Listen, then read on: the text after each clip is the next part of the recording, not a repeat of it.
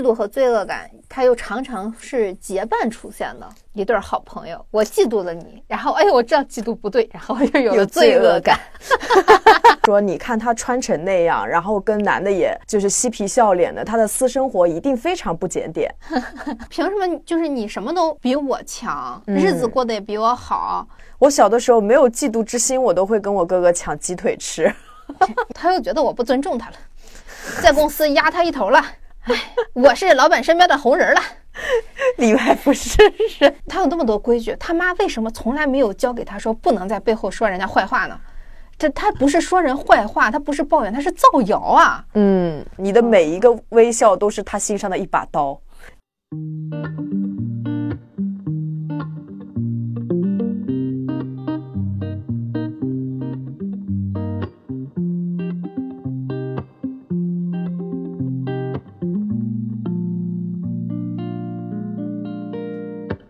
Hello，大家好，欢迎大家收听《幸福之路》的第四期解读，我是元英，我是玄机。哎呀，这期的主题是嫉妒和罪恶感啊。嗯，我们还以为你讲完这个就结束不幸福的话题了呢，没想到下一期还是不幸福的话题，真是。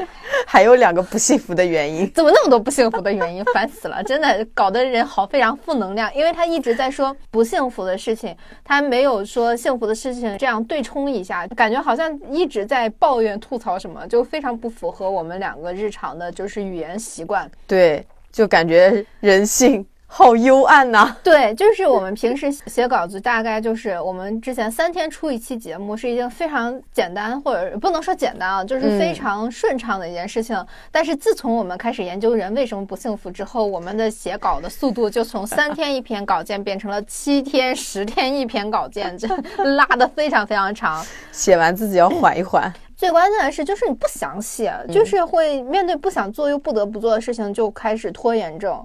对，哦，就先苦后甜，唉，还有还有义气，我们就解放了。对，你们也解放了。哎呀，嫉妒和罪恶感就是我们在生活之中很熟悉的心态，嗯，太熟悉了，熟悉到不知道有什么好讲的。嗯，不过很好的一件事啊，这是因为我们都很了解他们，说明我们就是在很多时候都能第一时间反思到哦。这个是不对的，这个是不好的，对，而不像其他的，好像好像就是没有意识，无意识是最痛苦的，嗯。但是更有意思的是，也恰恰是因为我们都知道，所以嫉妒和罪恶感，它又常常是结伴出现的一对好朋友。我嫉妒了你，然后哎呦，我知道嫉妒不对，然后又有了罪恶感，相辅相成，嗯。但今天我们反过来啊，我们先说罪恶感，再去说嫉妒。嗯啊，我是想先分享生活中遇见的小事儿，因为它这个给我的那个直观感受比较强。嗯，就是前几天我带狗去星巴克坐着，有一个七八岁的小女孩很喜欢个狗，她就过来总过来摸，然后一会儿问问这狗多大呀，然后说一些有的没的，觉得感觉她挺有礼貌吧，就这么来回来去跑了好几趟，可能觉得是。熟了还是什么？有一趟跑过来，他没有摸狗，他就站在我面前，就问我说：“姐姐，你有纹身是吗？”我说：“是啊。”然后他就表情很复杂的看着我，组织了一下语言跟我说：“你是女的，你知道吗？”What？我当时，我当时我知道，真的非常非常惊讶，因为他可以说。姐姐，你是黑社会吗？姐姐，你是个坏人吗？嗯，我都觉得可以接受，因为这是一个常态思路。嗯，但他说我是女的，我知道吗？当然啊，七八岁的女孩已经开始厌女了。对呀，我是女的怎么了？就是嗯，我非常怀疑自己的耳朵。嗯，因为怎么说呢？对纹身的偏见有各种各样，包括其实我自己也会有一种偏见，比方说我会高看有纹身的人一眼，反向偏见。对，因为我觉得这说明对方是一个有特点的人，他是一个有自己想法、比较个性的人。嗯，而且如果纹身特别好看，我甚至会觉得说对方审美特别好，就是或者说他特别有意思。比方说玄机在身上纹大便，你不会觉得这个人特别有趣吗？是，如此遥远又如此熟悉。就感觉他就是把自己的很多内化的东西直接展示给你看，然后你可以很快的对这个人产生呃熟悉感、安全感，甚至产生亲密感，对吧？对，我觉得这是一件很好的事情啊。大便，我每天见到的朋友。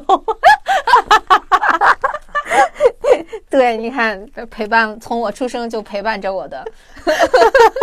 对，而且就是也很容易展开话题啊，比方说，就完全陌生人可以就说，就是它就是一个社交的一个属性。对对对，哎，你的纹身什么意思？哎，你这纹身挺好看的呀，聊一聊。然后你这最次最次，我也能问一句，纹身疼不疼？你这块疼不疼？哪块你觉得疼？它就是一个很好的，就是你你一看就是一国的人，然后大家可以去聊一聊什么的，对对吧？然后我当时就觉得挺被冒犯到的这个话，然后我紧接着就觉得说，这小女孩太可怜了。确实，才才这么小，二零二一年啊，就她的父母却要教她是男孩怎么样，女孩怎么样？怎么说呢？就是前两天，就是我们老板女儿的生日，我们老板女儿是一个八岁的女孩，嗯，她收到的礼物是乐高，她的乐高是坦克和赛车的那个组拼的那个套装，嗯，当时就觉得说，嗯，真棒。因为他没有说，因为你是女孩就给你买芭比系列的乐高，而且本身乐高它就是一个比较就是小男孩爱玩的是吗？或者说我们会在我小的时候。大家是默认乐高是男孩子玩的，它是一个比较考验逻辑性的。大家是默认女孩没有逻辑，所以女孩是不玩乐高的。嗯，不像现在大家男女孩都会去玩乐高，益智也好，相对来说乐高就变成了一个中性玩具。嗯，这是其实是有时代变迁的，我们不得不去承认它。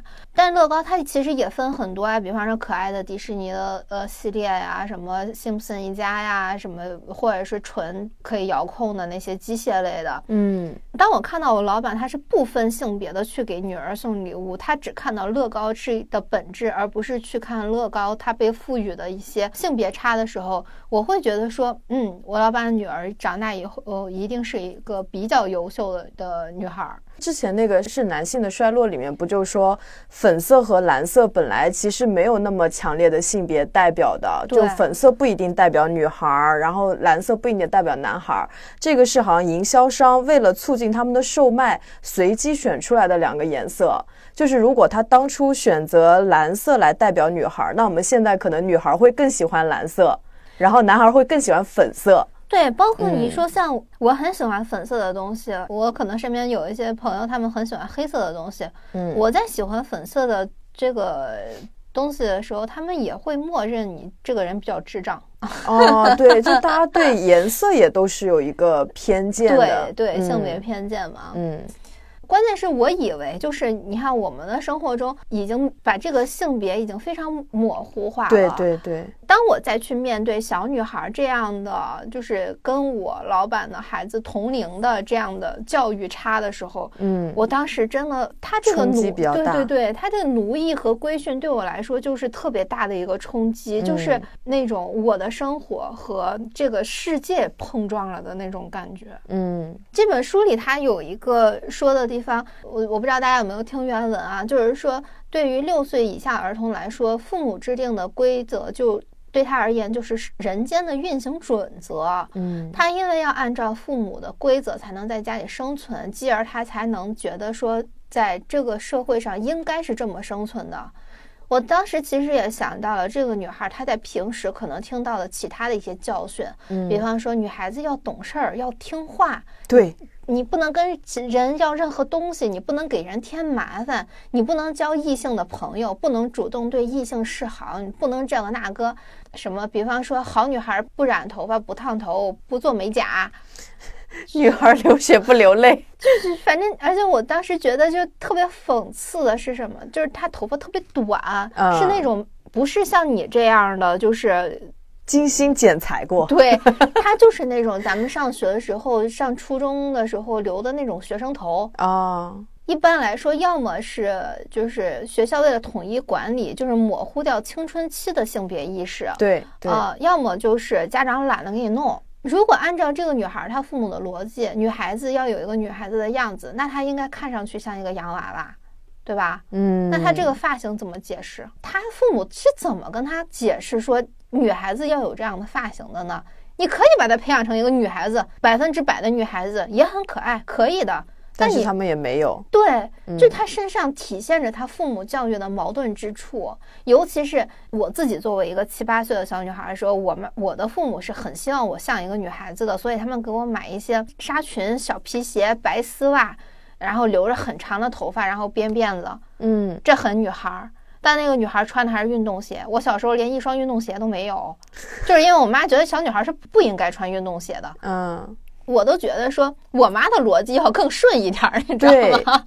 他们可能是在，比如在学习，在这些方面，希望是无性别化的。有一些观念上面又觉得你应该有女孩，就是啥都要最听话的方式。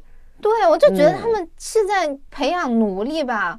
我作为一个路人，完全可以看得出来，他父母是如何给他灌输那种奴役思维，又同时为了给自己省事儿撒了多少谎的。对，他们培养的就不是女孩，就是听话的奴隶。嗯，包括你是一个孩子，你应该孝顺父母，我相信一定有这些的。肯定有，嗯，这个应该从小都会有。对，是不什么你赚了钱就应该养你的父母啊之类的，就是。把她这个整，其实不只是说让她作为一个女孩，而是说她作为一个人的很多需求可能都是要被压抑的。嗯，她都是不应该的，只要是跟她父母的利益相悖的，应该都是不应该的。对对，嗯，就是工具嘛。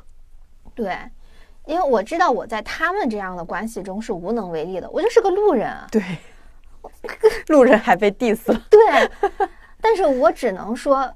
他冲击了我的生活，我也要冲击一下他的生活，所以我就尽量和善的对他微笑的说：“女孩子也可以纹身呀，只要喜欢就可以。”嗯，然后他想了想，他没说话就跑走了。然后那天是中秋节，我觉得太讽刺了。他跟父母在一起团圆，和孤身一人遛狗的我，究竟谁才是幸福的那一个呢？哎。确实很难说。这小女孩她长大了，她如果按照父母的那个想法，她就是还会去霍霍别的人。对呀，你看她就来霍霍我了嘛。就是会让别的人进猪笼的那种。对对，但如果是去反抗的话，那她会自己经历很痛苦的成长。嗯嗯，去摆脱她父母从她小的时候灌输给她的那个。嗯，就你你这个故事让我想起来，我几年前参加的一个聚会。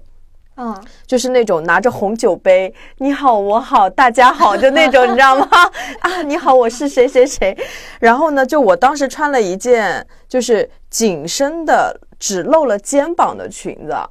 就是其实别的地方也没怎么露，聚会上大家不就都聊天嘛，中间肯定也有个别的小帅哥，对吧？然后就很开心的跟他们聊了一会儿，结果事后就我的姐们就跟我说，就说有人就是在背后说我，就说你看他穿成那样，跟男的也就是嬉皮笑脸的，他的私生活一定非常不检点。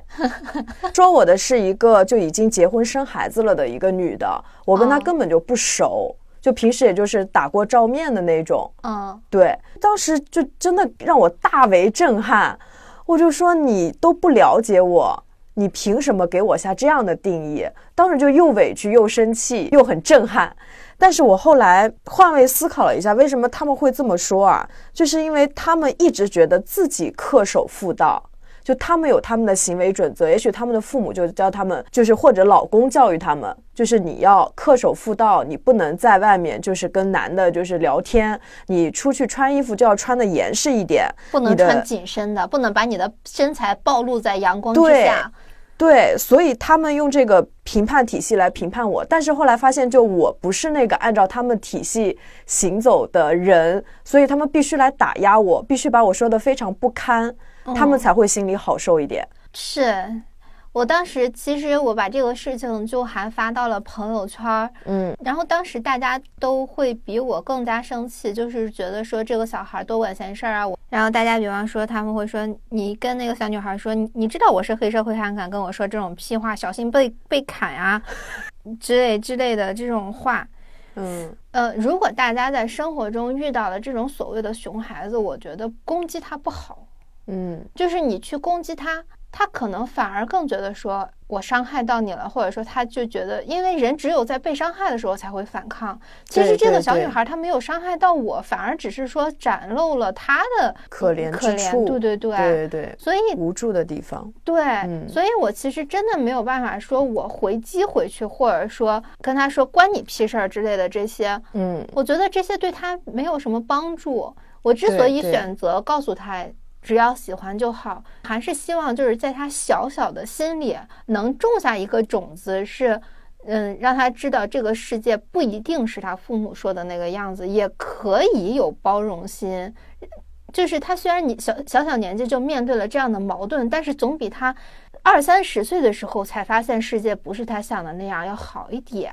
我是这么想的。哎，对，如果他一直就是他，包括他身边的圈子，一直都是这样的一个世界观，没有外在的去冲击他的话，这也是一个挺可怕的事情。对，因为他父母只可能保护他二十年啊。嗯，他未来一定会遇到各种各样的声音的。对，嗯，所以他如果是不遇到一个告诉他。其实世界还可以这样子的人，他长大了就会变成 在背后说你坏话那个那个大姐。对，就是我在想，就这是几年前的事情，就是可能那个什么纯欲风、辣妹风都还没有流行，大家穿的都是其实还是说，呃，没有像现在这么女孩就是吊带背心啊什么随便穿的。再过几年到现在的话，我都不知道对他们的冲击是什么样的。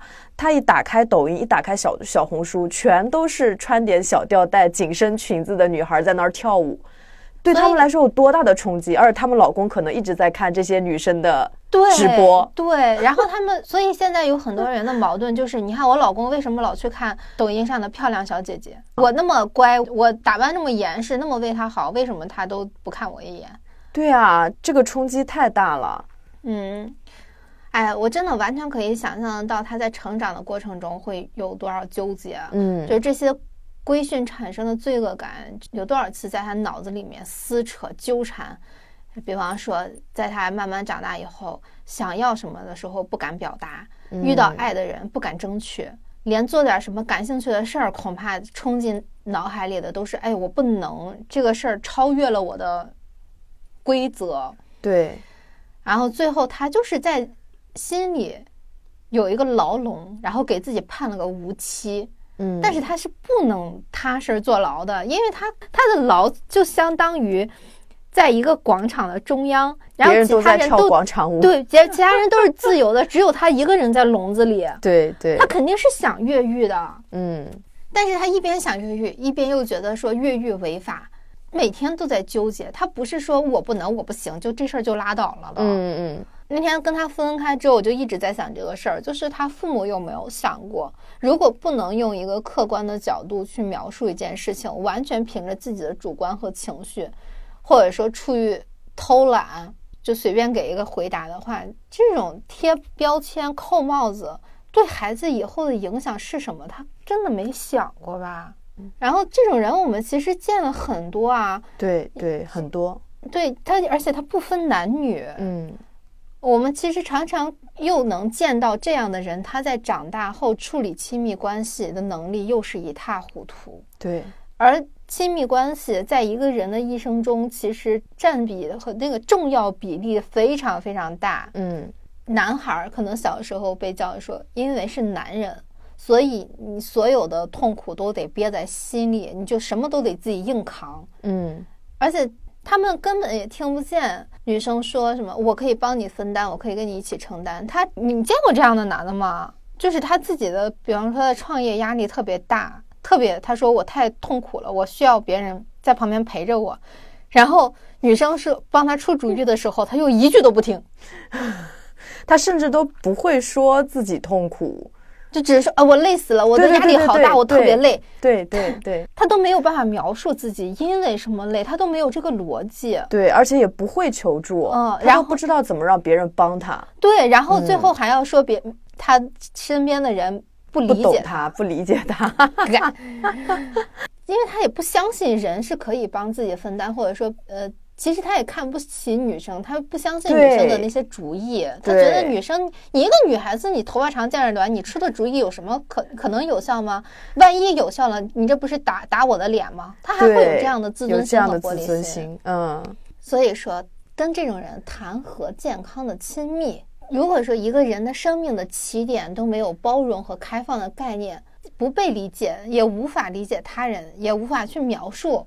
他最后其实都是反杀在自己身上的。嗯，你说这样的孩子上再多培训班，他学再多特长，他哪怕在长大之后拥有一个好的社会地位，困扰着他的永远都是我为什么什么都有了还是不幸福？嗯，我已经非常尽力了，为什么还是一塌糊涂？为什么别人有那个好运气，拥有我羡慕的东西，我为什么没有？他其实看再多心理自助的书籍，他也不明白自己到底做错了什么。到底哪儿错了？我哪儿哪儿都已经很努力了。对，为什么我还是什么都不好？就是为什么我想要的就是没有？因为他萦绕着他的那些罪恶感，是他六岁以前被灌输的那些所谓的正确的价值观。等他真的发现真实世界中所谓的正确并不是正确的时候，他该如何自处？靠他得靠多大的自省力和自爱的能力，才能挖掘到几乎没有什么记忆可言的六岁之前？对这个真的很难。如果你知道这个有问题，可是你又很难去找到这个相关的记忆。对对，然后一方面可能是真的记不起来，也有可能是选择性逃避，它太痛苦了，导致你不想去回到那个阶段。所以这个根源这个东西，很早这个种子就很难去解决。对呀，而且你只知道你讨厌什么，你为什么讨厌？你可能真的都不知道你为什么讨厌啊。对，有的时候可能是你太渴望它了，但是得不到它。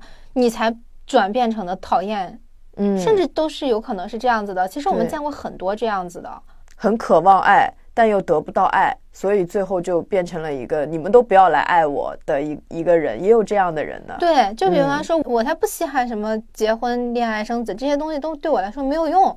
我见过最搞笑的一个案例是，他特别特别特别讨厌红色的鞋子，就是 对红色的鞋子深恶痛绝啊。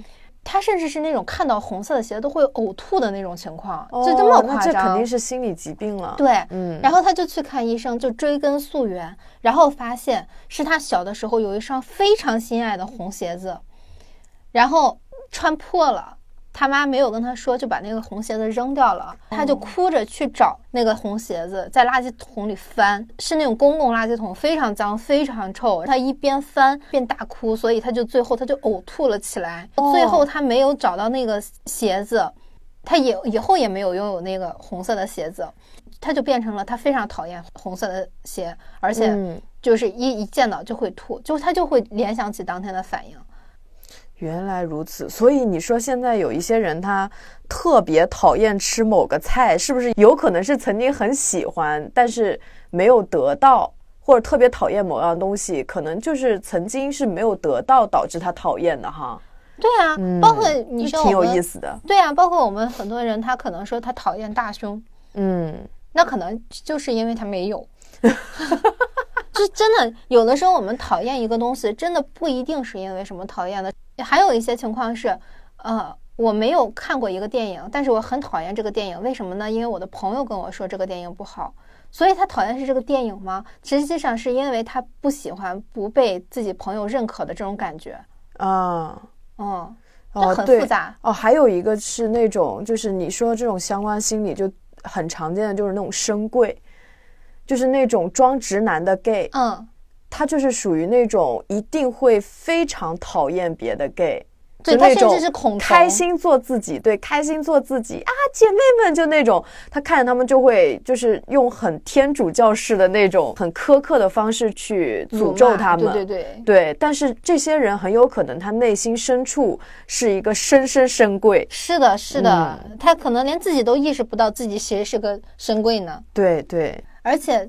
被罪恶感包围的人，其实通常也没有什么安全感。嗯，他可能会觉得说自己做错，或者稍微有一点点不符合自己的那个规则的东西，他都不会被包容，他都会指责自己，给自己开批斗大会。对对，就这样，他凭什么自爱啊？嗯，我们都觉得说父母是爱孩子的，或者说只想让我的孩子健康快乐的成长。那如果说你的孩子因为你的规则产生的罪恶感，最后生活不幸福，对啊，然后你让他们学了那些乱七八糟，做了精英，让他们的生活稳定，结果他依旧不幸福，这是你们想要的吗？或者说，有些父母他只是想要向别人展示我培养了一个人才，你看我多牛逼，这是一种一种自恋。哦，对对对，嗯，别人夸他的孩子好听话的时候，他也觉得很很满足。傀儡孩子，他只是想让孩子成为自己的作品，或者说，还有一种人，他只是想要投资，让自己的孩子。成为一个听话的工具，来给他养，真正做到养儿防老。嗯，还是都出于自私的。对对对，人嘛，他真的不是机器，他不是说你给他的一个既定程序，他就按照那个既定程序走。而且你也不能保证你的孩子永远不出门，他只要出门就会碰到有纹身的姐姐，是吧？姐姐也遛狗。姐姐生活的也很幸福，也也每天快快乐乐的，不苦大仇深，脾气也很稳定，甚至也一点儿也不暴躁。你让这个孩子如何面对一个有纹身的人呢？对，就以前那种什么我抽烟，我喝酒，我纹身，但我是好女孩。对啊，然后你会发现，就是这个有纹身的姐姐，她既不抽烟，也不喝酒，她没有任何你以为纹身人该有的各种臭毛病。这个真的是会让她没造成没必要的三观震动。对对，其实他活在越多元的这种价值观里面，这个孩子才会越健康。对，而且如果说他的真爱就是一个有纹身的男孩子，他怎么怎么办？他怎么跟父母交代？他肯定会觉得说，我跟这个人恋爱，我跟他在一起太开心了，但是我一想到跟他的未来，我就觉得难受。对，我一想到跟他在一起要面对怎样的冲击。我就很想放弃这段感情。嗯，有很多情感好像都是因为这个原因。嗯，对，就因为职业啊，因为这种形象呀，嗯，对各方面的父母不同意，觉得然后就不敢带回家的。是啊，对，所以嗯，那套狭隘的东西，只能亲手把你的孩子推向痛苦的沼泽地。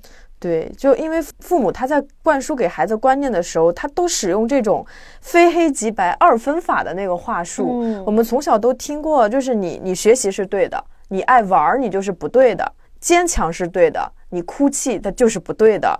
很奇怪的是，成年人我们明明知道自己生活在一个很复杂的世界里面，很多东西并不能这样武断的去评判。对，而且可我们依然选择这样去教孩子。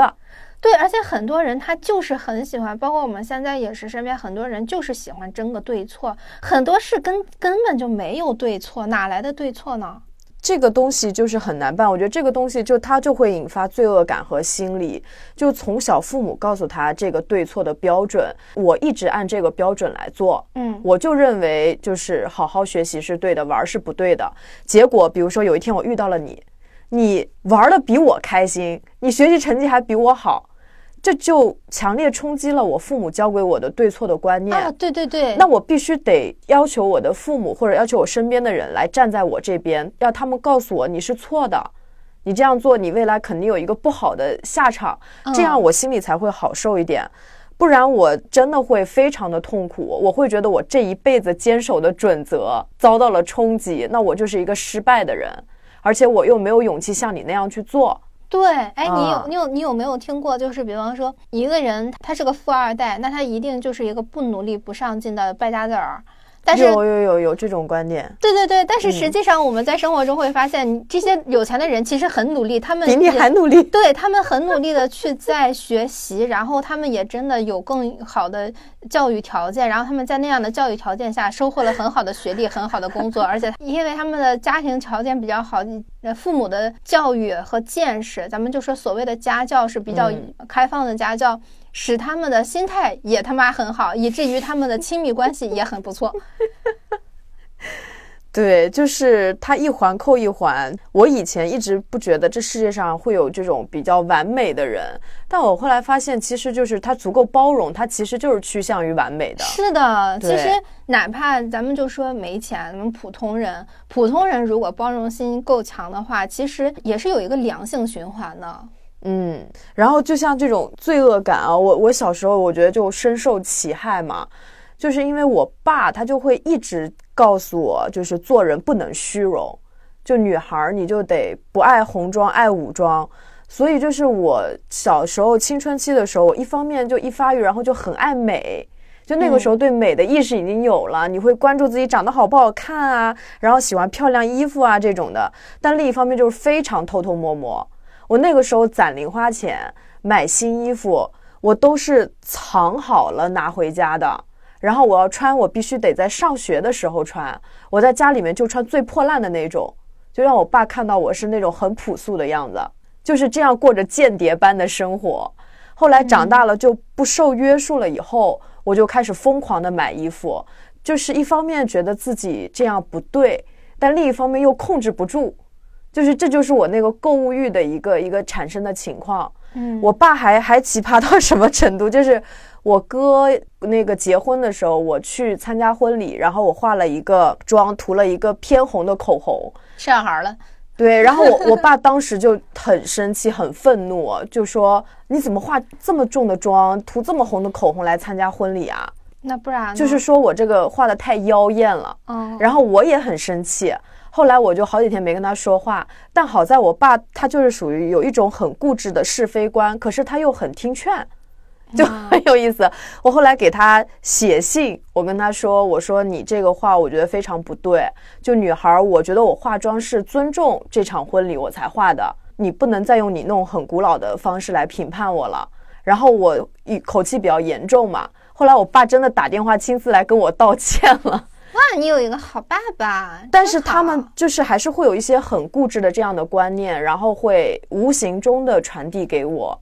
嗯，对，就是所以导致我真的很夸张。我以前一每星期都要买新衣服，而且是拎大包小包回家，然后我一个衣架上要挂五六件衣服。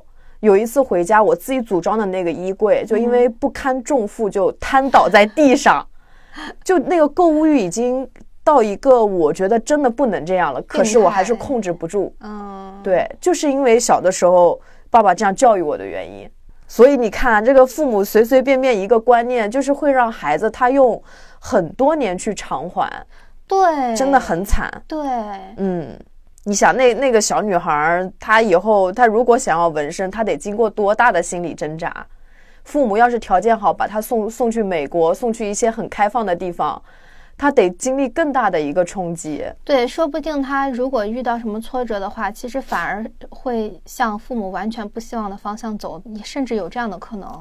对，嗯，而且我忽然就想到，嗯，就是我小的时候是也很喜欢看书嘛，嗯，但是我每次看书的时候都要去跟我我就是跟家长要钱，然后才能看书，然后他们就会觉得说你爱花钱是不对的，嗯，哪怕是看书你爱花钱也不好。所以，我到现在就是说，到现在买书都很怎么说？一边觉得哎呀，有一种花了钱的罪恶感，然后一边我又太爱买书了，我就还是会买。就是我每次呃在支付的时候，依旧是感到有一点不太得劲儿。哦，是是是。对，还是会有这种感觉，就你就是会有，这就是有，没办法。后来就是我有一阵子，甚至到就是说，无论买什么，我都有罪恶感，就是因为我脑海里永远回荡那句：“你爱花钱，你爱花钱，你爱花钱。”就是小时候这种父母的评判，它就是一个话外音一样，然后就是让我们自己去评判自己。啊，自己去苛责自己，嗯，哇，你看，但凡小时候这个就是父母能够有一个正向的引导，对吧？就是说，哎，小姑娘你喜欢漂亮没有问题，好好学习和你喜欢漂亮这两件事情不矛盾，嗯，你就算谈恋爱，好好学习，喜欢漂亮也不矛盾。你要真的非常喜欢漂亮衣服，长大咱当设计师，对吧？你你去学跟美有关的东西。做一个正向引导，说不定我现在就是个时装设计师了，妈的！是的，没错。哎，所以说因材施教这四个字听上去很简单，但是真真的没有没有几个家长做到的。他需要父母有足够的见识，父母也得足够的勇敢，他的眼眼光确实得很开阔才行。所以也不能怪他们，他们真的见的太少了。所以，我有的时候，比方说，我的同龄人他们开始焦虑孩子不能上补习班的时候，我都没有这个焦虑。倒不是因为我没有小孩，是因为我想过，如果我的小孩他哪怕是做一个美发师，对，我也相信他可以做出一他是我的孩子，那他应该是可以在美发这件事情上也拥有自己独特的审美，开创出自己独特的风格的。对，啊，所以我从来没有就小孩的这个就是他的生存的焦虑。哎，有的时候要孩子这个事儿吧，他是每个人的权利，但是你真的想做父母的话，为孩子负责，你要尽量做一个有包容心的人，或者说你要知道这个世界是怎么样。到底是怎么样的？或者说，你知道这个世界它有很多很多生存规则的，对你都可以去平静的面对他们的。哪怕你面对一个罪犯，你也不是说这个人就是罪该万死，而是你也知道这个罪犯他的这个来龙去脉。对，因为什么犯罪？对他不得不这样做，他有他出于他的原因，不是说让你去同情他，而是说啊，你要知道很多事情它存在就是合理的，而且它不是以以一个形态存在的。对，不能一棒子打死吗？所以你觉得人他真的能够认识到自己是否幸福吗？应该人是有这个自知的吧？有啊，你自己幸不幸福，你自己还没感觉吗？嗯，所以我会觉得生小孩儿对于比如说自己真的自我幸福感很高的人，那生孩子应该还是一件非常有意义、有价值的事情，因为会可能也会养育出一个非常快乐、活泼的一个小孩儿。但如果夫妻双方自己都不幸福，那这个小孩就是会把他们身上的能量全部吸收到自己那边。如果父母本身他是比较爱抱怨，容易就比方说看个新闻就这个社会完了，这什么都得死，都是这样的人，其实真的不太适合要小孩。对，嗯，我觉得这个评判标准很好。其实跟有钱没钱没有太大关系，对对对，没有关系，心里的幸福度才是最重要的。是的，因为你哪怕没有钱，比方说我我生活中面对的情况是，我身边的朋友他们的孩子一年的学费大概有三四十万，嗯，上幼儿园，然后我当时就觉得说哇，好贵啊！如果我的女儿问我说，为什么我没有办法去上三四十万的幼儿园，我就会告诉她，因为妈妈没有什么钱，但是妈妈会陪你更多的时间陪你玩儿。就是，然后我会告诉他，他们是被阿姨送去上下学的，但是妈妈可以亲自送你上下学之类的，就是，嗯，让他知道，他们有他们的好，我们有我们的好。对，而且在小孩的观念里面，他其实没有那么多物质评判的。对他小孩肯定是没有物质评判，他可能就是说，他能感受到足够多的爱，对，就就很，他就觉得很幸福了。对。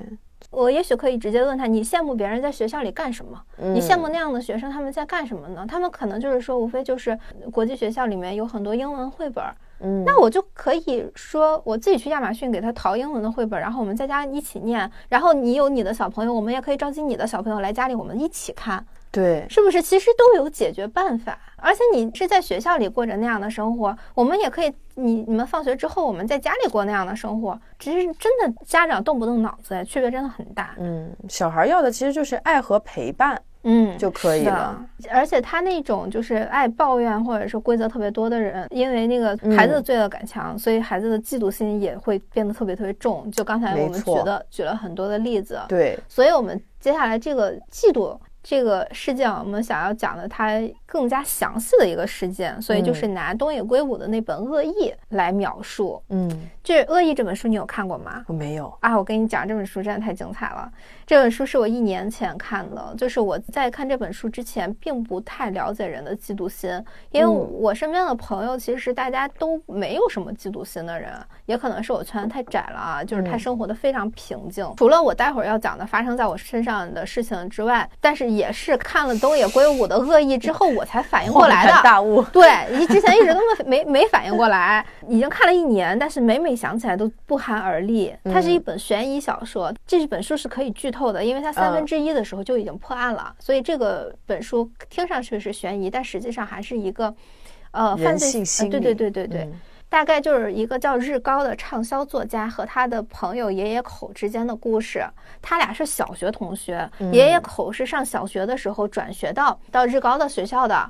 爷爷口这个家庭呢，他的教育方法就是我们前面说的那样的教家庭教育方法，所以他对自己的所处的环境、新的同学甚至邻居都很挑剔，因为不符合他妈妈教他的那一套价值观，嗯，全都不达标。你们这些人间垃圾，结果垃圾们都很快乐。哎，对，然后爷爷口他就看不上自己的处境，又因为自己的标准无法融入环境。哎呀，我有的时候也是觉得挺唏嘘的，因为你看，我们长大后也会按照自己的标准去筛选什么的，也不光他爷爷口他没得选，他没有生活在自己喜欢的环境里。那如果他在一个自己适应的，就是跟自己价值观一样的环境里面生存的话，是不是也不会发生那么多恶心事儿，也不会嫉妒呢？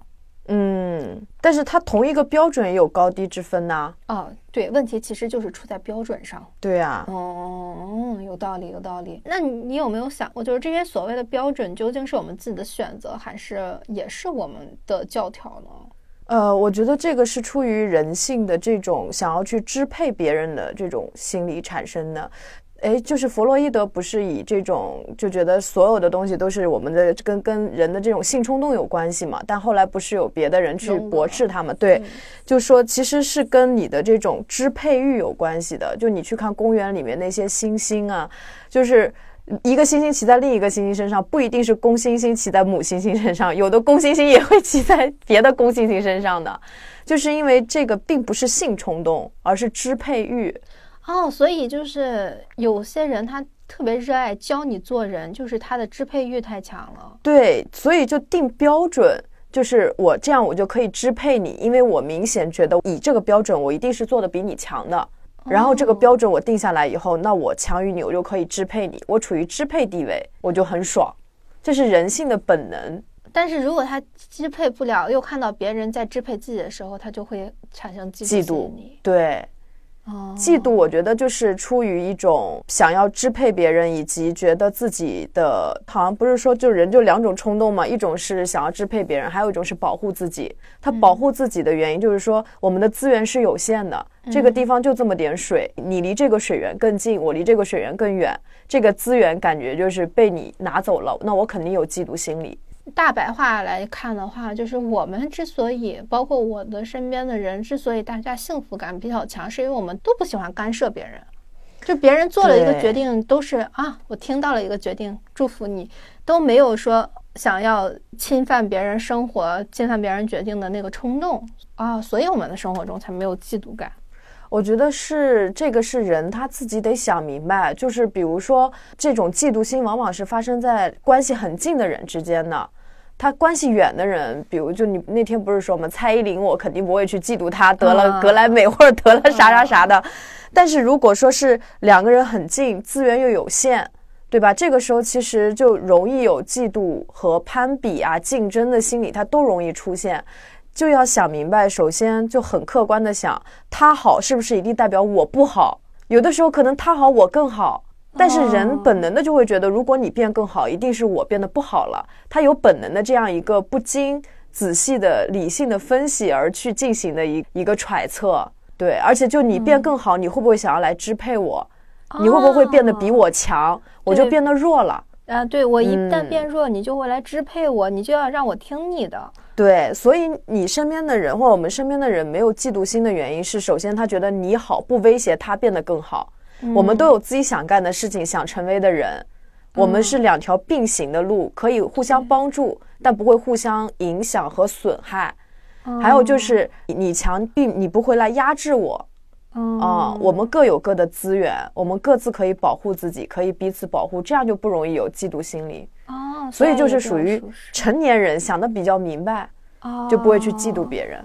你在一个公司里面有一些，就是像他们可能高管或者什么之间的，还是有可能有这种嫉妒心理的，因为资源有限嘛。有道理。日高呢，他很热情，就是他希望能够帮助爷爷口适应转学期，所以他自发的充当起了一个保护者的角色。但是日高就是无论如何，他也就是家境一般嘛，他就是理解不了爷爷口对自己的那种其实并不感恩。而且爷爷口更多的感受是多管闲事儿，啊，你帮助我其实很烦。不过爷爷口他这个人也有点一言难尽的地方是什么？他其实又很依赖日高的帮助。比方说遭遇校园霸凌的时候，爷爷口他迅速认怂了，而日高却一直奋力反抗，然后把那个爷爷口带出了被霸凌的这样的一个境地。嗯，然后呢，他们走向社会以后，日高。就是性格决定命运，他成了一个优秀的畅销书作者。哎，特别巧的是，爷爷口也喜欢写作，但是他郁郁不得志。嗯，他其实也没写，他只是喜欢，但是他也没行动。直到日高给他介绍了资源。就是说实话，像爷爷口这种扭曲阴险的人吧，他不优秀也很正常，因为他被束缚在一个狭窄的世界观里面，他又凭什么优秀呢？而且他太多，对，而且他又怕这怕那的，他又没有自己亲自去干过，嗯，他真的是要靠日高给了他资源，给了他很多就是方向，他顺着那个去走，他才就是成了一个就是作者的，嗯，但是他又因此恨日高。他又觉得说，凭什么都是你给我？凭什么就是你什么都比我强，日子过得也比我好，你的书卖的也比我好，你你什么啥玩意儿？就是，所以他就会觉得说，你是一个我看不上的人，凭什么你想干什么就什么都能干成？嗯。就是你为什么那么幸运，我为什么那么不幸？他心里想的全都是这些事儿，就完全想不到日高给他的帮助，甚至他后面还觉得说日高，你凭什么对我的事情指手画脚？其实人家只是真的就是在帮他。对，最后到日高他赚够了钱要移民到加拿大的那个当天，就惨遭被杀害了。就是凶手就是这个爷爷的爷爷口，倒抽一口冷气。这本书吧，他。花了三分之二的篇章，主要就是在写爷爷口的心理活动，爷爷口是怎么看待日高，看待他们的关系，以及他为什么要这么做的一个原因吧。其实就是说在描写嫉妒。哦，哎，我刚刚想说，就是其实啊，就你看，像那个甄嬛里面那后宫这些女人，为什么嫉妒心这么强？就是因为他们会觉得你得宠了，我就失宠了。嗯，皇帝的关注力是有限的。所以他会有那么大的一个竞争和嫉妒心的一个泛滥吗？啊，说到野野野口和日高的关系，就会其实就是甄嬛和安陵容的关系。没有甄嬛的话，安陵容都不会进宫，但是她最后就会觉得说什么都是甄嬛比自己要好，没有什么是《甄嬛传》解决不了的。希望《甄嬛传》的每一个演员都恪守自己做人的本分。你们任何一个人都不可以导致《甄嬛传》的下架。对，而且像这种嫉妒心理，它不光发生在这种朋友啊什么的之间，它其实很近的就会发生在兄弟姐妹之间，非常常见。因为父母的关注和爱是有限的。但凡分配不均，就或者是说父母拿两个孩子比较，你看你妹妹做的多好啊，你看姐姐做的多好，就这种但凡一比较，得到爱少的那个人就会心理失衡。嗯，对，就是乙一有一个小说叫呃小世与杨子，是他们是双胞胎姐妹，然后呢，他们的母亲就只喜欢妹妹叫小世，嗯，然后对姐姐杨子就是属于就虐待，用烟头烫啊，然后给她穿很脏的衣服啊什么的。然后后来有一次是这个得宠的妹妹做错了事情，她怕惹妈妈生气，然后呢，这姐姐心思挺重的，就就跟她说：“你伪装成我的样子回家，嗯，然后今天妈妈肯定是不会怪罪你的，嗯。啊，就因为你做错了事情嘛，然后我扮成你的样子，嗯，我去替你挨骂，对我去替你挨骂。结果当她妹妹回到家的时候，她妈妈还是一如既往的虐待她。”而且他妈妈把这个妹妹杀死了，对，直接把她从楼上推了下去，啊，哇！就我当时看这个小说的时候，我觉得日本人写这些真的太厉害了。对，这个作者叫乙一，我就是大家也也去看一看这一篇，这是一个短篇，很短，应该在网上能找得到。真的挺瘆人的。我当时在书店里面看到这一篇的时候，我就没走动道，我就把这篇看完了，我才走的。就是 端着我那一颗颤抖的心脏离开了书店，就是也很难消化这个短片。对，所以你说这种容易嫉妒的人，其实也真的很惨。他们一定是没有得到爱，就没有得到过关注，导致他们的心理才会失衡的。而且我我观察下来，我发现这样的人一般都是。挺寡言少语，心思比较深，看着挺不露声色的，也很友善。你平时你都看不出他在嫉妒。对对，真的很有很很伪善。嗯嗯，兄弟姐妹之间太常见了。我小的时候没有嫉妒之心，我都会跟我哥哥抢鸡腿吃。你这是你这是不是嫉妒啊，兄弟？一个碗里面只有十个鸡腿，谁抢的多，谁就吃的多呀！妈呀，你这是纯粹一个饭桶干饭人的那个啥追追求。嗯啊，好，我们讲正经的啊。牛津词典把嫉妒定义为看到另外一个人比自己有优势时候产生的屈辱感。而韦伯词典把嫉妒定义为在看到别人优秀或者好命运的时候感到气恼、羞辱、不满或不安，同时又会感到一定程度上的厌恶以及占有相同优优势的渴望。嗯，哎呀，爷爷口就是这样啊，他为自己的不如意感到不公平，而且他的好朋友日高的优秀只会让他。倍感自己的失败和那种怎么都不能扬眉吐气的那种感觉，就永远被人压一头的感觉。哎呀，我自己也遇到过这种事儿，就是，哎，我又要开始讲我的故事了。嗯，就是我在选机之前有另外一个搭档，嗯，我这个搭档是个很敏感的人，然后也因为这个搭档呢，我一年多都没敢找搭档。搭档 留下了真的 多大的阴影。因为他确实各方面都挺不如意的，嗯，也挺。我刚开始真的觉得很奇怪，因为我刚开始跟他搭档的时候，我就发现他好像他很想变好，但是就是怎么就莫名其妙的，就是这也不好，呃，人家不领他的情呀，什么等等等等吧，嗯，就好像他这么努力都。是白费的，就是都属于那种没有回报的，就是他一直给我这样的感觉。为什么觉得奇怪呢？是因为他在我们看来就是一个很友善的、笑眯眯的人。我不在家的时候，他都会去我家喂猫，然后我家的那个猫，它有的时候会弄得家里乱七八糟的，就是到处都是猫砂啊。它甚至都会替我打扫干净再走。我真的觉得说他是一个非常 为别人着想的人。而且他又经常抄经啊什么的，就觉得是他是一个很追求平静的人，就是没有就是无欲无求的人。不过跟他这个无欲无求的这个表象有一个很矛盾的地方，是他很很喜欢看娱乐八卦，就是一些八竿子打不着，就是根本不是热搜的一些明星新闻，他都很喜欢看。然后尤其什么这个人又跟这个分手啦，那个人又跟那个离婚啦什么的，他都很关注。也会经常说公司啊、同事啊这那不好的。我刚开始还蛮理解的，就是因为我觉得人和人，尤其是职场交往，他可能会产生很多误会。包括他在公司一直没有晋升，就是感觉他干了好几年也没有被认可，而且他为工作付出了百分之九十的时间。老黄牛就是你知道几点找他，或者是周末他都在工作，不像我就到点就走了，然后周六日一定要在家休息，绝对不工作。对呀。就有那种没有功劳也有苦劳的感觉，公司也给他加了几次工资嘛，就是看在他的苦劳的份儿上，但是他依旧整天就是说公司不把他当回事儿，看不见他的付出啊，给的钱不够花啊什么的。但实际上，我们客观来讲啊，他的工作能力在其他的公司其实包括他的工作内容，在如果在其他公司的话，只能拿到他一半的工资。嗯，站在公司层面已经对他挺好的了。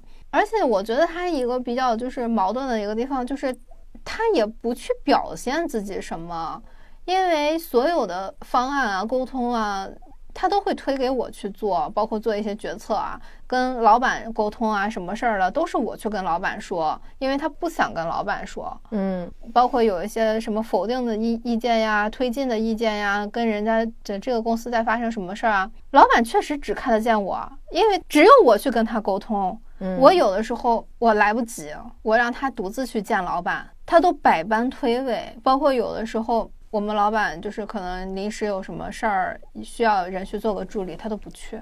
嗯，就是他就会说自己做不了啊之类的。就他真的完全没有向老板展示过他可以独当一面。然后他那时候跟我们的一个甲方撕的特别难看，他给我的描述也是说这个甲方有各种各样不可理喻的问题，就是一个非常典型的受害者形象。嗯。我那个时候其实还不知道，爱抱怨的人都是有问题的，事情绝对不像他说的那么简单，所以大部分时间我都是在安慰他。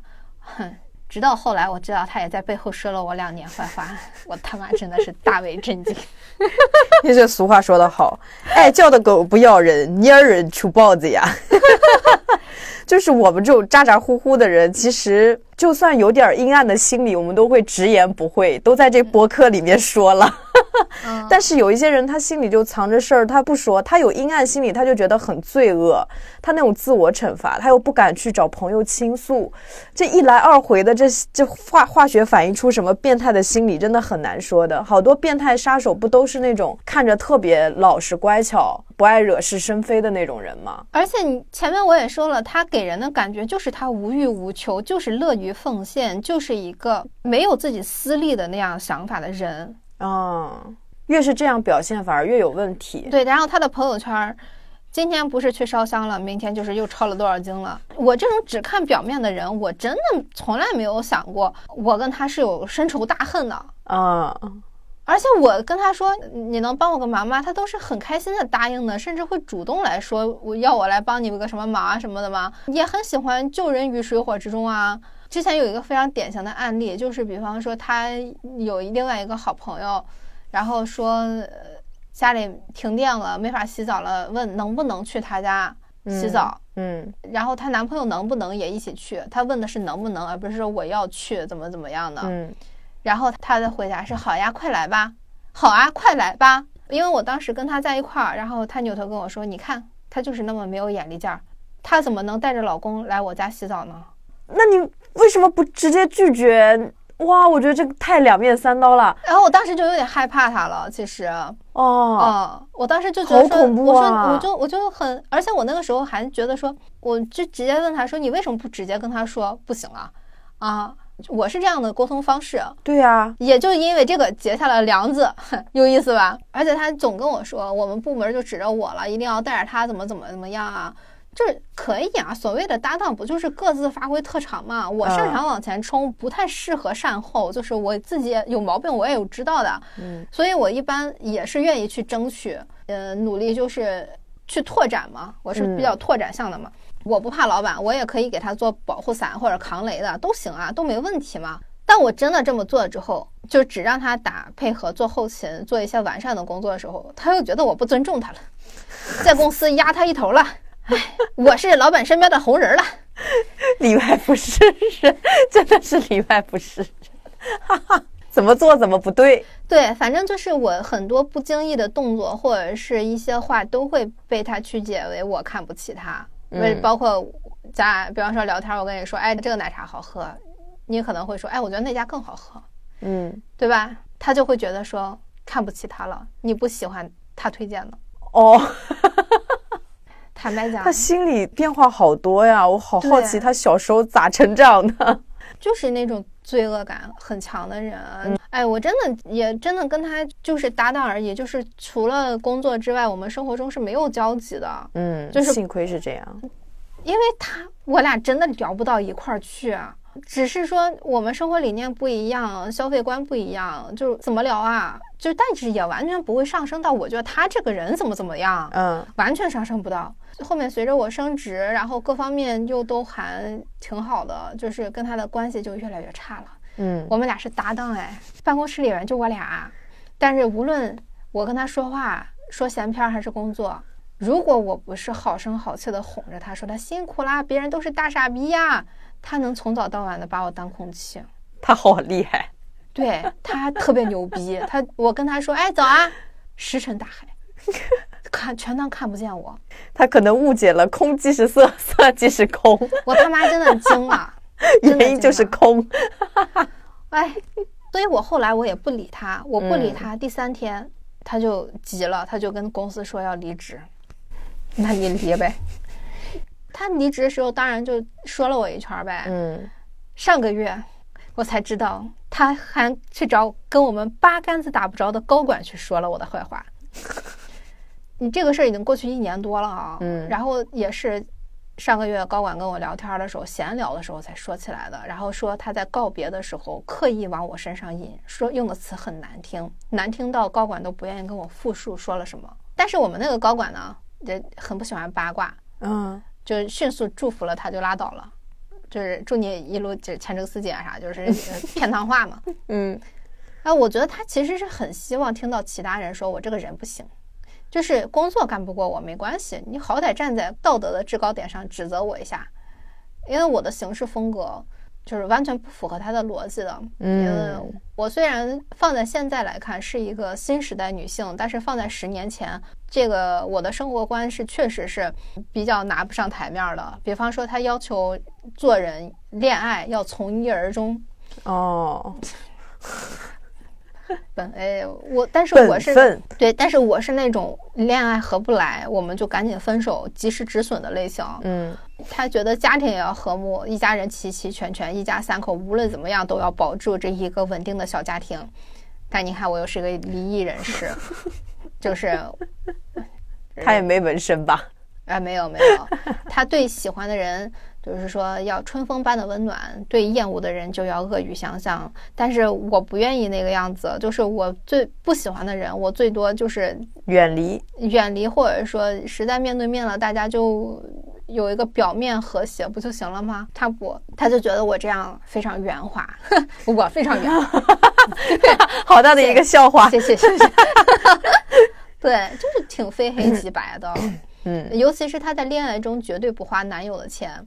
人家花了，她也要想方设法的还回去，说不想欠人家的，不想让人家觉得自己拜金，就有点不拿群众一一针一线的那味儿。但实际上，她又整天在跟我抱怨她的男友不主动花钱，或者说她需要钱的时候不主动提出帮忙。但就大概的论据就是，主动给的是偏爱，被动要的是施舍。我感觉他玛丽苏文看多了。就是那种一定要强制性的给你，我不要你也要给给你，就是那种。对对对，后来她不是欠了好多钱吗？就是还不上债嘛。然后她男朋友要给她五万块钱，她收了，坚持说是借，好就借呗。那如果是我男友的话，那我也就哦，那你既然这么说，我就借呗。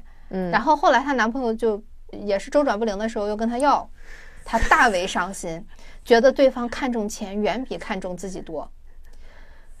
大姐，你到底想要怎么样？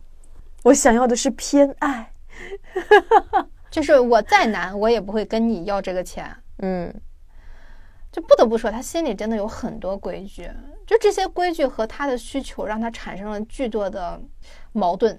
对，我就寻思啊，你说他有那么多的事儿，就是他有那么多规矩，他妈为什么从来没有教给他说不能在背后说人家坏话呢？这他不是说人坏话，他不是抱怨，他是造谣啊。嗯，他是比方说一件事儿，用他的语气说出来，这个事儿是非常非常不堪的。就哪怕这是本来是一个很中性的词，很中性的事儿，他也可以把它说的很难听。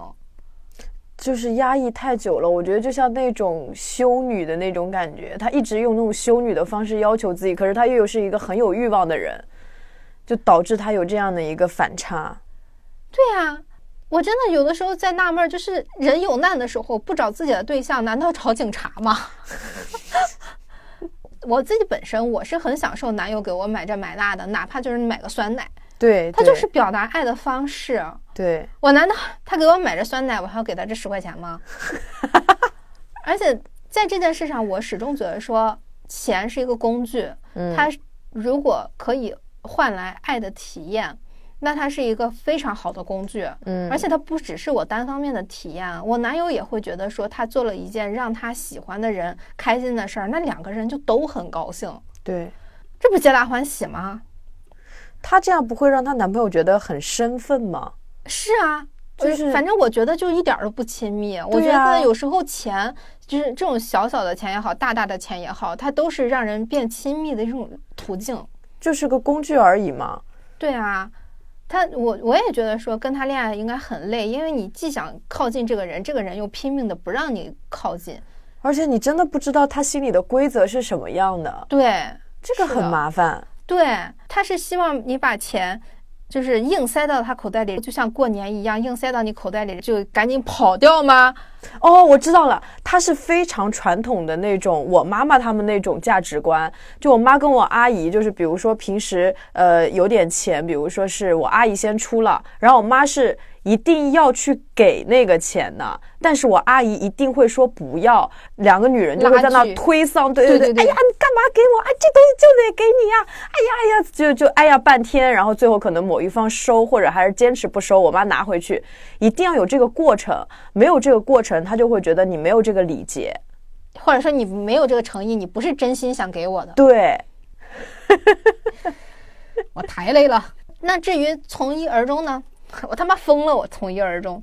如果秉承着从一而终的信念，在现在，就无论对方是人是狗，都认定对方的这样走下去，那在感情中相处的不愉快，或者是干脆就是痛苦，那从一而终的意义是什么呀？嗯，呃，她对她男友的要求就是让人家从一而终。他们两个故事更搞笑，她只要吵架，她就拉黑那个男孩儿，她觉得这是她的女孩特权。嗯，你知道吗？然后。差不多有七八次吧，然后那个男孩儿，那个男孩儿是英国留学回来的，你知道，非常 international 的人，他是接受不了这种这样的情感关系的。对啊，很不成熟啊。对，这不光是不成熟，就是完全不尊重人啊。那，那你能拉黑别人，我也能拉黑你，对不对？为什么是你单方面拉黑我？对呀。嗯，男孩就说累了不合适，我们分手吧。他就大骂对方是渣男，为什么不能认定他？他只不过是一个缺乏安全感、情绪上头、需要呵护的小女孩。为什么男孩不懂这个，反而逃走？垃圾戏全都让他一个人演了。对，更骚的操作是他要求我们所有人去跟那个男孩求情，替他说好话。我没答应，我拒绝了。嗯，然后这算是我们关系变恶劣的很大的一个导火索。因为我觉得从理性角度来看，我算啥呀？我跟他又不熟，那个男孩。我去跟他求情，我说什么？我怎么张嘴？我说：“嗨，你好，我是来求情的吗？” 白大娘啊，对啊，那难道不会让对方觉得更烦吗？如果我跟我男朋友分手了，我男朋友的朋友轮番来游说我说他是个好男孩，你不要跟他分手，我只会觉得去你妈的！对呀，全都好烦人！你们算你们算什么？对呀，你们为什么来干涉我的决定？我真的觉得说，如果因为插手，男孩碍于面子。跟他和好的话，那么我们是不是其实是在无视这个男孩的权利、自主权、决定权？这对男孩也不公平啊！但是我们有认识的其他，就是其他认识的人去了，然后大概过了一段时间，一个月左右吧，那个男孩觉得好聚好散，还是得说一句，嗯，就把他加回来，想要正式的告别。结果那个大姐上来就破口大骂，说：“为什么你错了我能原谅你，我错了你却不能包容我一下？”你是第一次拉黑吗，大姐？包容你一下，你就是个感情的骗子，你就是图想要跟我上床。哇，他真的好老一辈啊！那个男孩又迅速把他拉黑了。嗯，说实话，我都替求情的朋友感到难堪，真的是。哎呀，反正就各方面吧，我跟我这个搭档就像日高和爷爷扣一样不可调和。工作分开之后，就是人生的路径也就完全。不交叉了，完全就是向着相反的方向走去。你们俩那个关系，我突然想到，就是我最近刚好看那个《红楼梦》里面有一个叫李奶妈的，她是贾宝玉的奶妈。对，然后那个李奶妈就整天就觉得自己是奶妈，然后她就觉得自己功劳可大了，一天到晚就去宝玉那边刷存在感。然后有一次是那个宝玉给袭人留了一个袭人特别爱吃的一个酥酪，然后李奶妈就嘴馋，就想要去吃，结果被别的丫鬟就拦住了。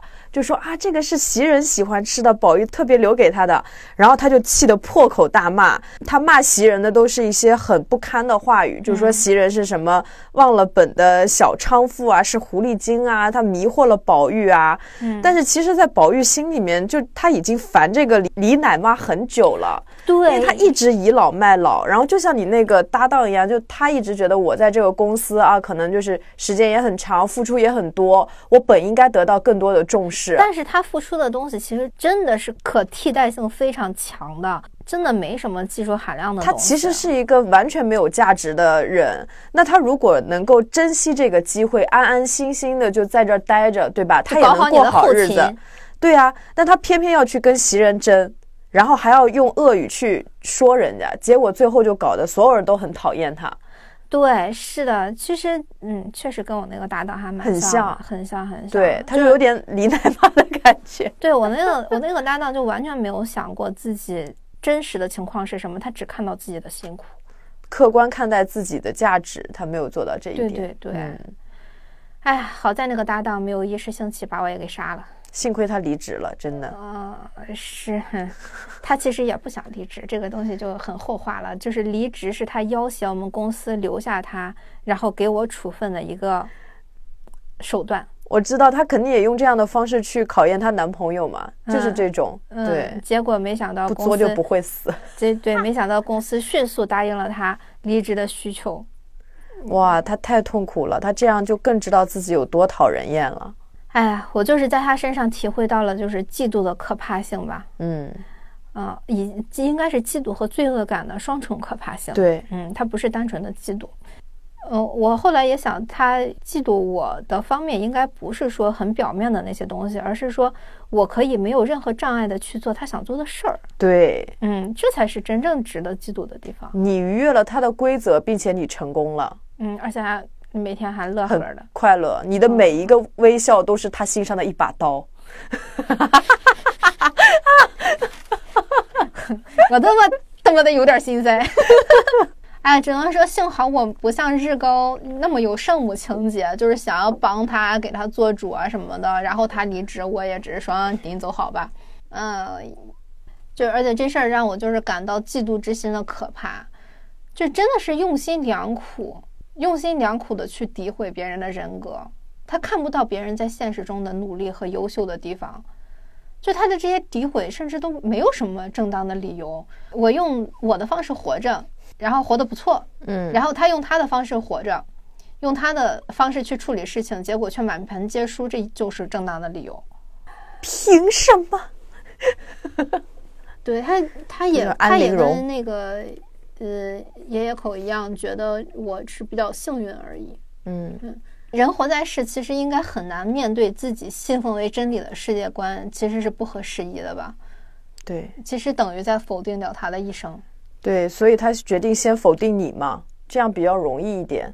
而且人也不能选择自己的出生啊，这是很多东西。你想，六岁以前都是与生俱来的，那输在起跑线上这件事儿怎么面对啊？我有的时候也还是能蛮理解这种痛苦。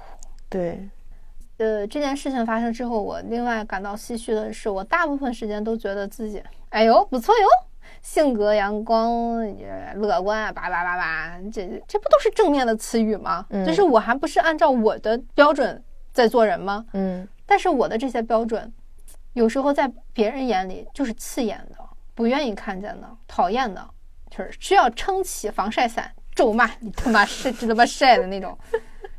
可是他的，你看他的嫉妒啊，或者他的这些心里的弯弯绕绕，对我产生了什么影响吗？其实没有。嗯，我也不会因为他在背后说我什么，呃，就改变我自己。哦，我也不会去按照他的那些标准去生活。对，更可悲的是，他甚至没有给我带来什么心灵波动，除了震惊。哇塞，震惊！这个世界上还有这种人，就是我始终还是那个令他讨厌的我，然后自洽且舒适。嗯。而他的世界里没有我，也还有其他一个人、十个人、一群人。你想，毕竟他说公司几乎所有人的坏话哦，看不爽所有人。对，所有人都有让他拿出来说的点。因为我这个事情是，我我为什么知道是别人爆料给我的？嗯，而且就是他的前男友爆料给我的，好悲哀啊！对，然后她的前男友还跟我说，他一直在说一个四年前就离职了的人的坏话。那个人已经离职四年了，为什么还不放过人家？他俩甚至都没有什么工作上的交集，只不过那个女孩很活泼、很开朗，是一个很漂亮的九零后，嗯，就是一个我们在互联网上看到的那种漂亮小女孩，你知道吗？嗯。然后我就跟那个我跟那个人关系还挺好的，我就跟他说了，我说，哎，你知道吗？那谁谁谁他在背后说了你四年坏话，而且是跟她男朋友说的，她男朋友都不认识你。当时这个女孩跟我说了一句话，让我感到醍醐灌顶。她说：“她也太可怜了，她在亲密关系里都没话说吗？”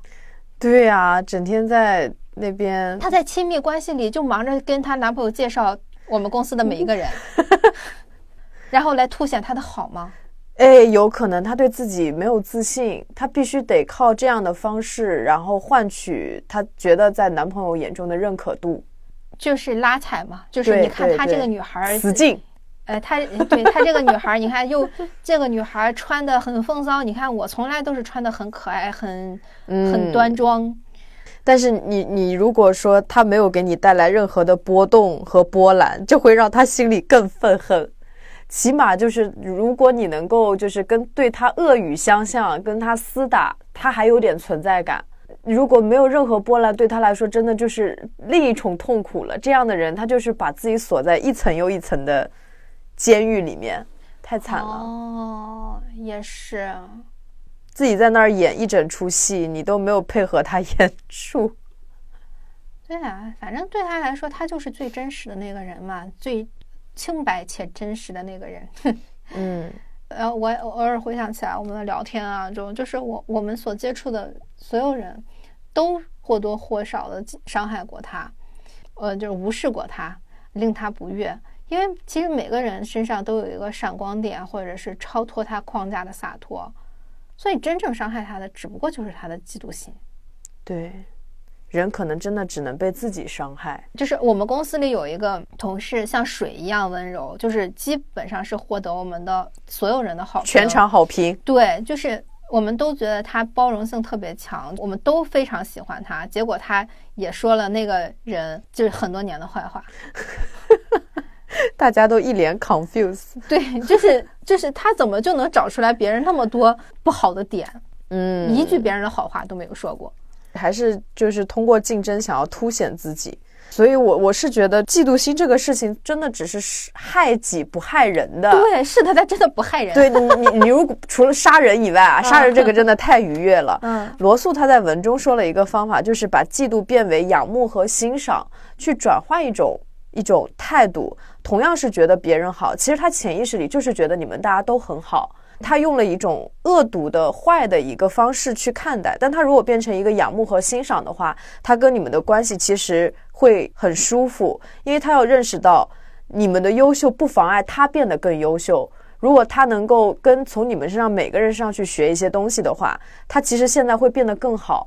他也许能超脱他的原生的条件和家庭，他能拥有很好的亲密关系。嗯，对，所以就其实就是换一个角度的问题。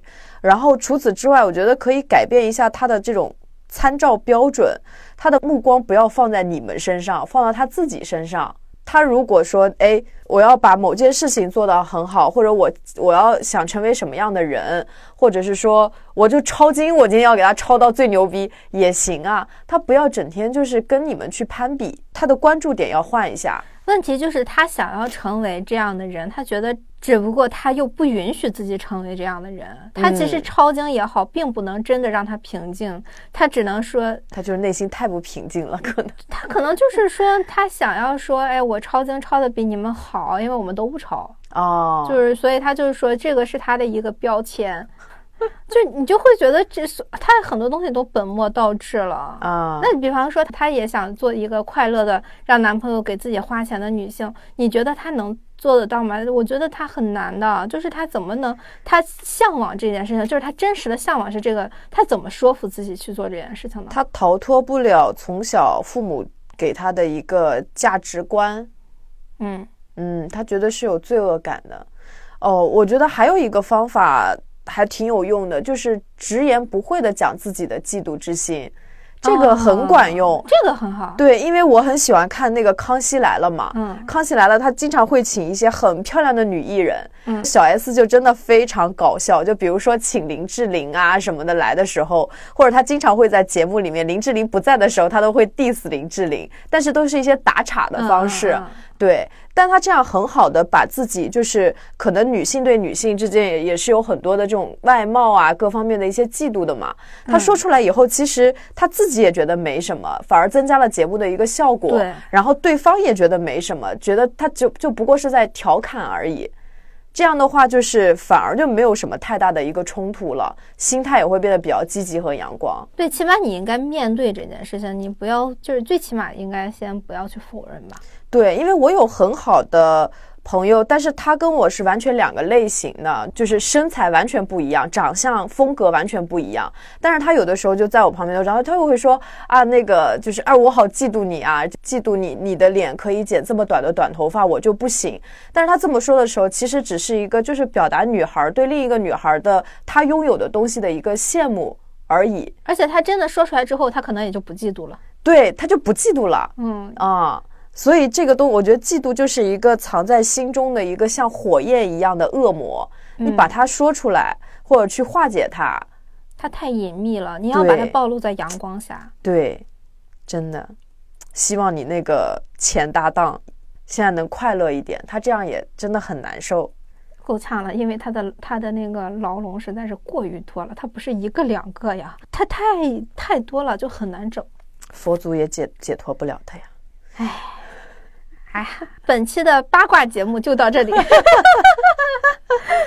感谢收听啊，请务必订阅我们，嗯，多多评论吧。好，那今天就到这里，再见。